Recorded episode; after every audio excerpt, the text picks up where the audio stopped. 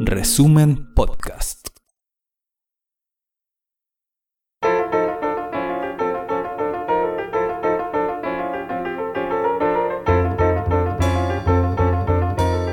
Resumen.cl presenta La crónica de Ruperto Concha.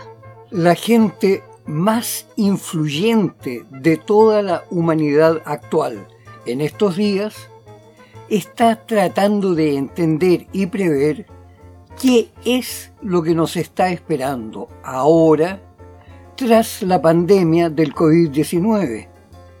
Ese virus que como un fulminante detonó una crisis que ya venía desde antes y que ahora parece irremediable.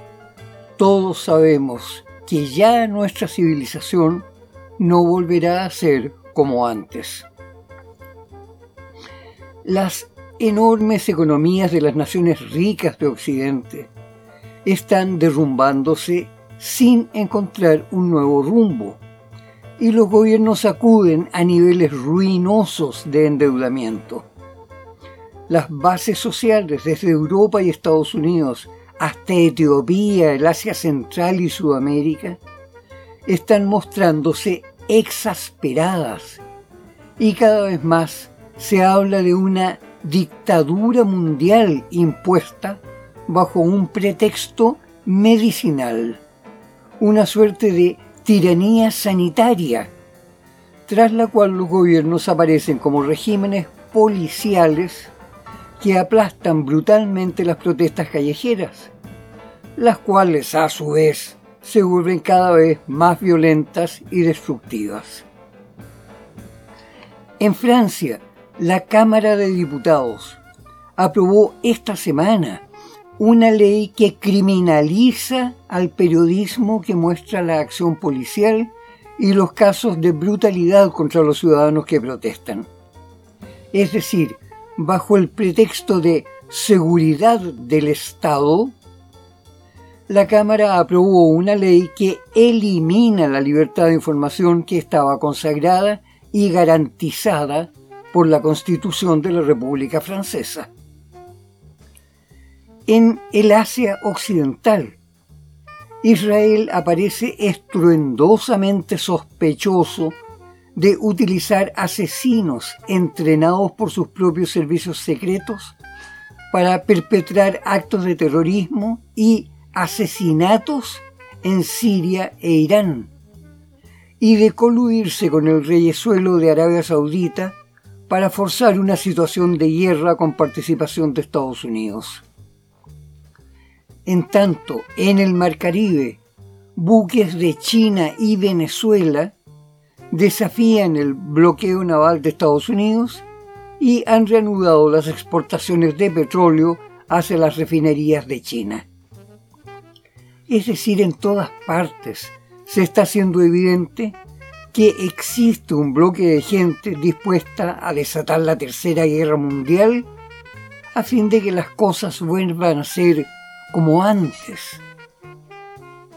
Pero delante de ese bloque desafiante ya se ha formado una especie de alianza tácita entre las bases sociales y una élite de la intelectualidad las ciencias y los grandes operadores de negocios que parecen dispuestos a diseñar una estrategia fundamental, algo extremadamente novedoso que nos permita sobrevivir a cambios que pueden ser cataclismales.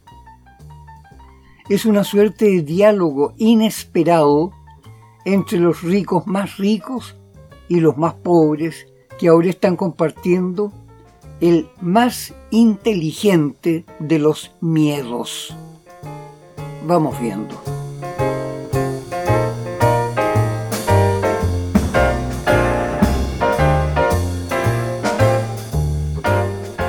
El punto de partida de ese diálogo misterioso parece surgir de una base simple y muy antigua que dice que es el hombre el que fabrica su destino y su realidad entera, incluyendo a sus dioses.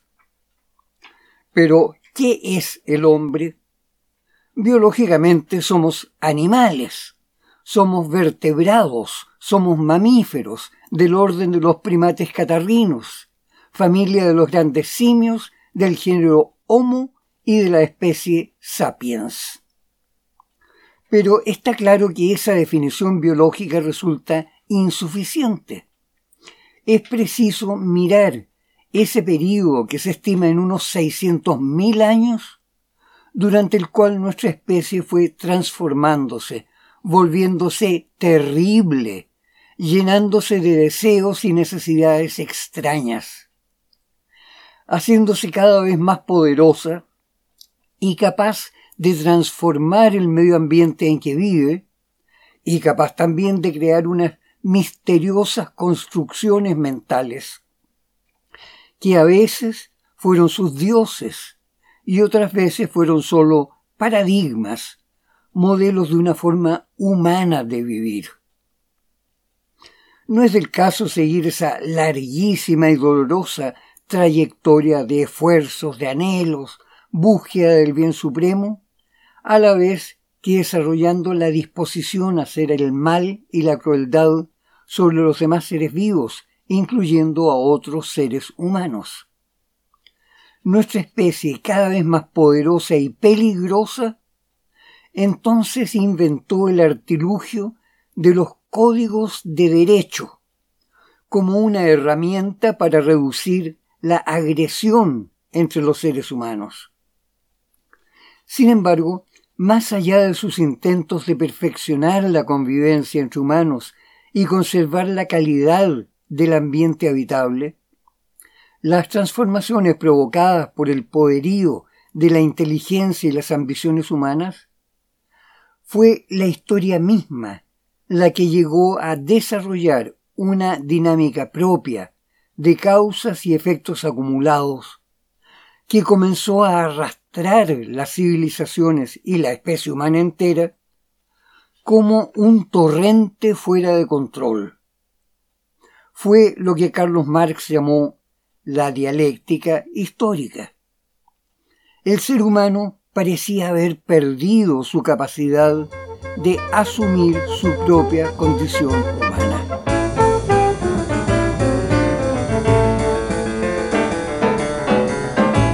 Según cifras emitidas por el Banco Mundial, ya en el año 2017 la deuda mundial de los gobiernos y las empresas superaba los 240 millones de millones de dólares.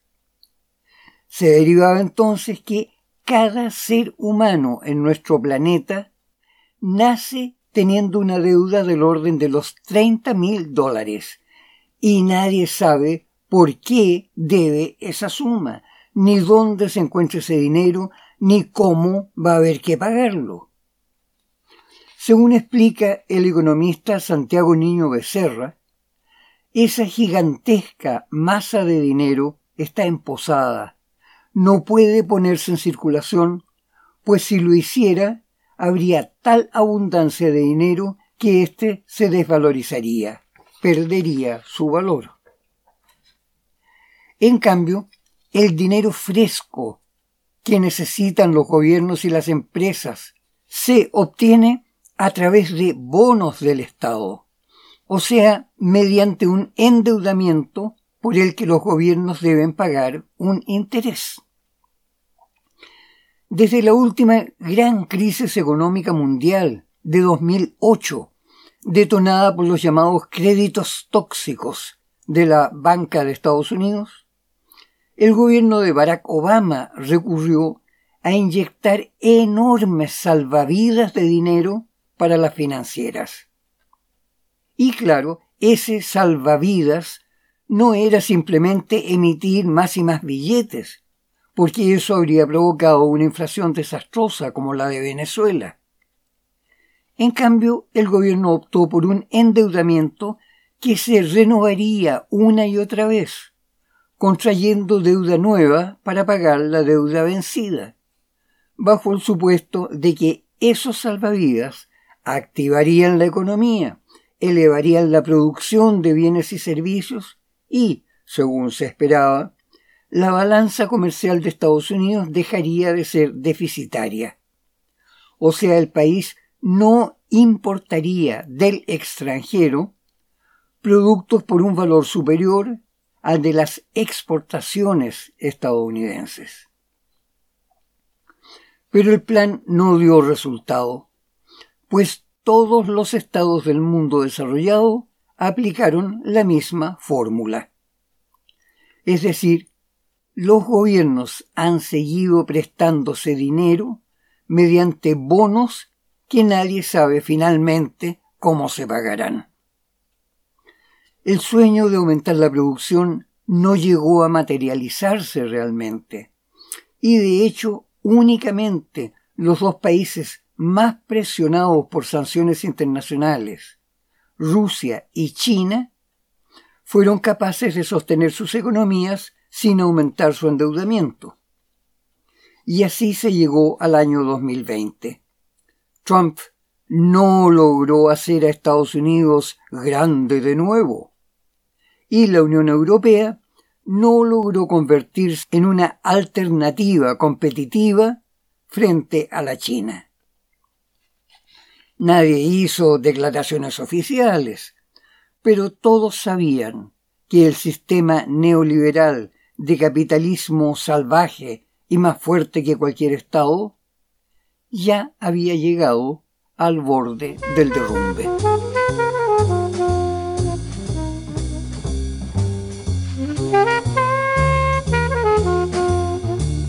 Por supuesto, como hemos visto, las grandes potencias neoliberales intentaron maniobras intensas con la esperanza de frenar la ruina sanciones económicas y políticas acumulándose sobre un número cada vez mayor de naciones caídas en desgracia.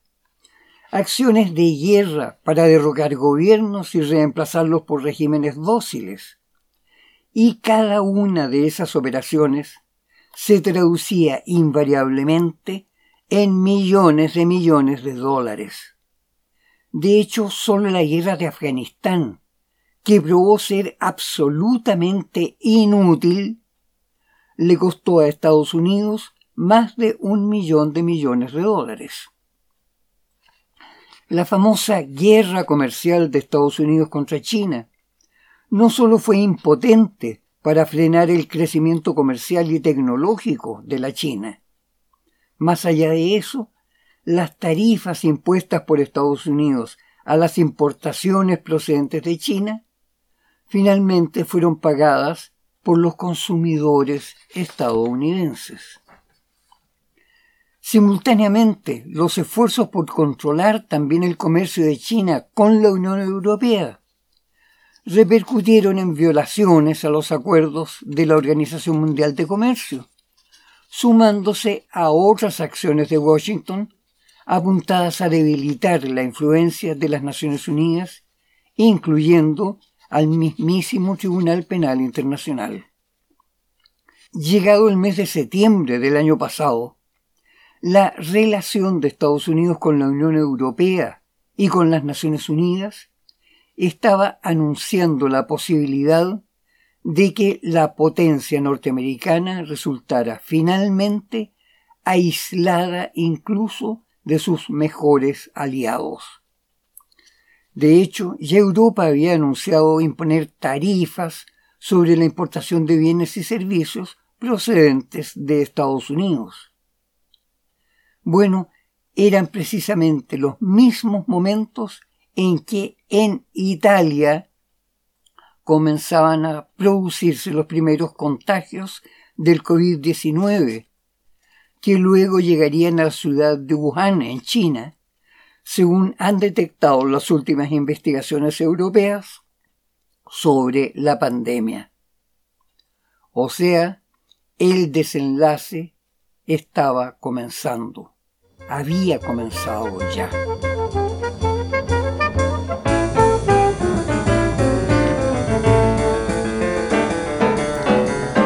Durante los últimos 15 años ya se venían perfilando opiniones que coincidían en que el descalabro económico neoliberal, sumado al desastre ecológico por recalentamiento de la atmósfera y de los mares, y al crecimiento explosivo de la población, sobre todo en los países más subdesarrollados, eran fenómenos que en su gravísima peligrosidad, sin embargo, podrían estar impulsando un cambio de toda la política, la economía y la cultura humana.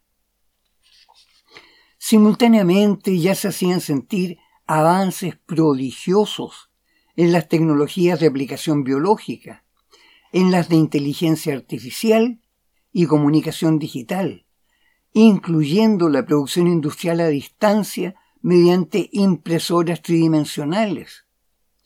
Y con ello estaban surgiendo nuevas formas de asociación entre personas, obviando la participación de las grandes empresas tradicionales.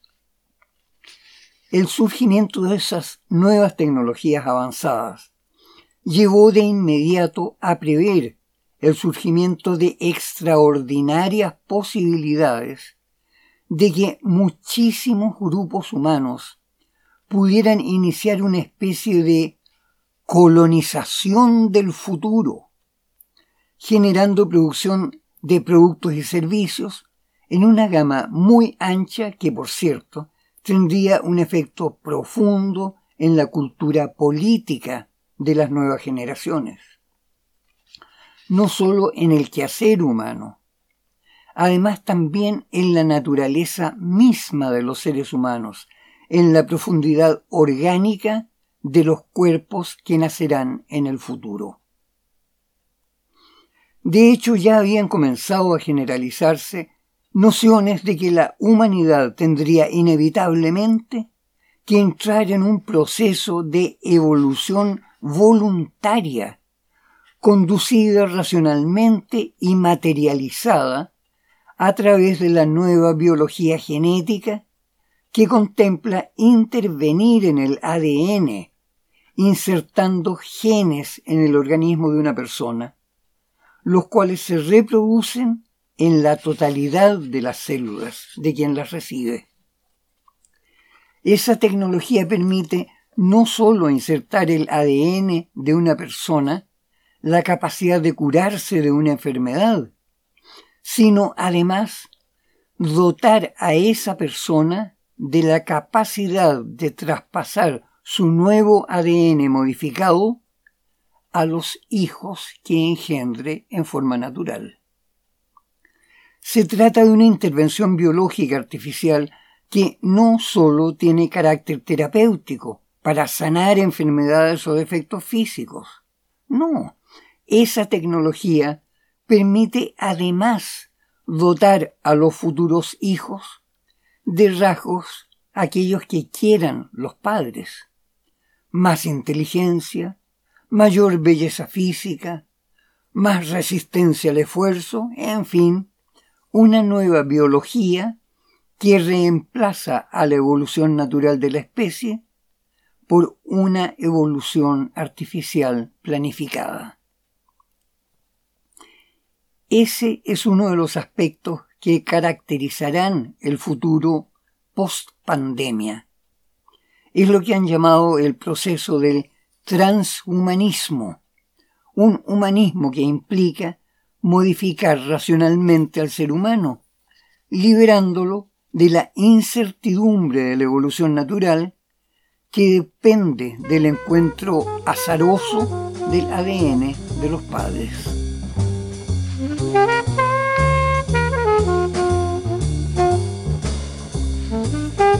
Por cierto, esos humanos futuros, supuestamente perfeccionados por el reemplazo de genes defectuosos y la incorporación de genes nuevos que aporten características convenientes. Tendrán ciertos rasgos obviamente preferenciales. Serán más sanos, más fuertes y más bellos según la idea de belleza que hayan tenido sus padres.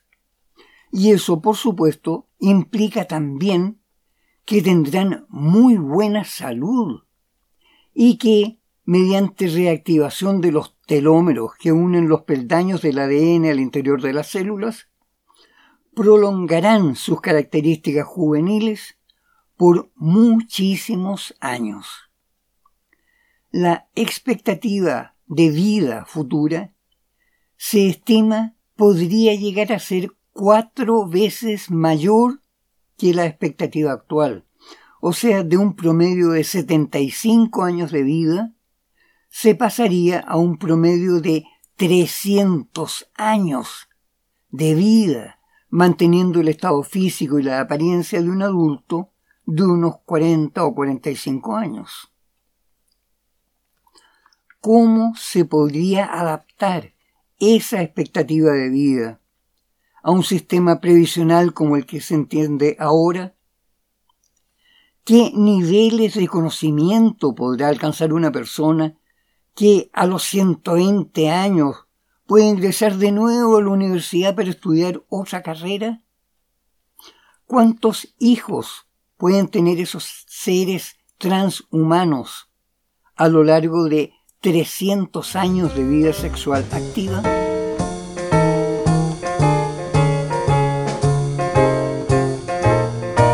Pero los alcances de la perspectiva transhumanista van muchísimo más allá.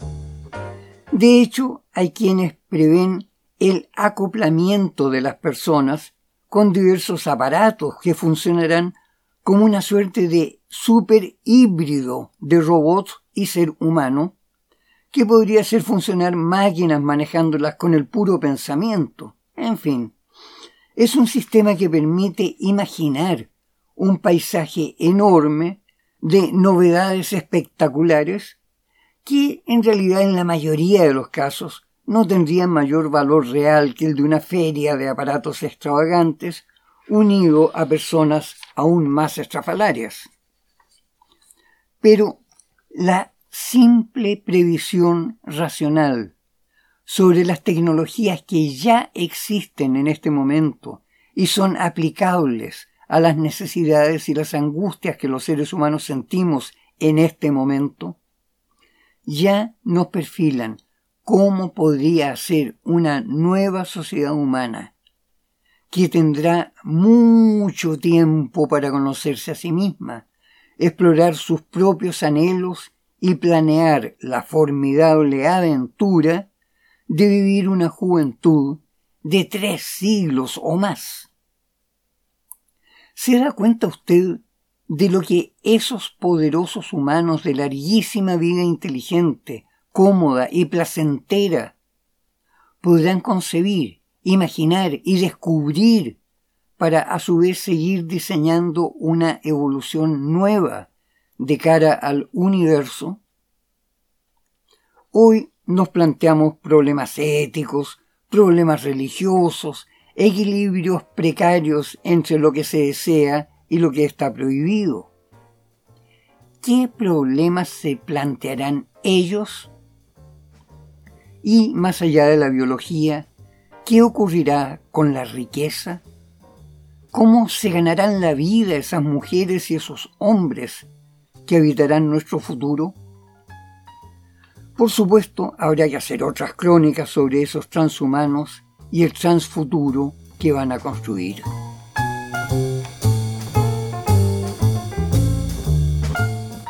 es necesario recordar que estamos hechos de materia y que la materia no muere. ¿En qué consiste entonces nuestra propia muerte? Es la vida solo una forma en que hacemos bailar nuestras moléculas con una especie de música que se interrumpe cuando morimos? Los antiguos yogas afirmaban que todo es maya, todo es ilusión. Es decir, que solo somos una forma y que las formas no mueren, solo se transforman. Hasta la próxima gente amiga, hay peligro, un peligro estupendo que nos está esperando.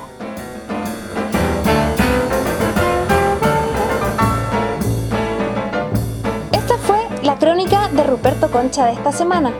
Revisa más contenido en nuestro sitio resumen.cl y síguenos en redes sociales.